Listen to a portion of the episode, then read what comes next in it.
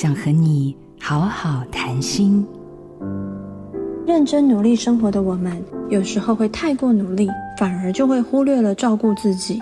当你的身体出现了各种不舒服的讯号，包括像是生理上的头痛、肚子痛、睡不着，或者是像心理上面，你觉得害怕、焦虑或是很厌烦等等，都是一种自我保护哦。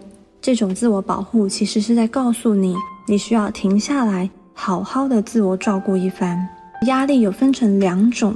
第一种呢是属于急性突发的状况，第二种呢是生活累积的慢性压力。什么叫做生活累积的慢性压力呢？常见的像是我们为了要追求更好的工作表现，我们会想要得到更多人的赞美，或者是当别人来求助于我们的时候，明明我们觉得很困难，可是还是不懂得怎么样去拒绝别人。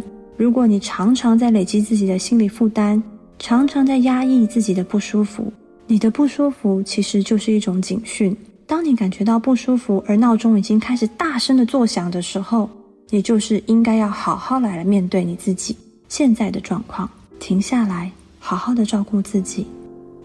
我是铁人心理师许英宁，做自己的主人，找回你的心。印心电子，真心祝福。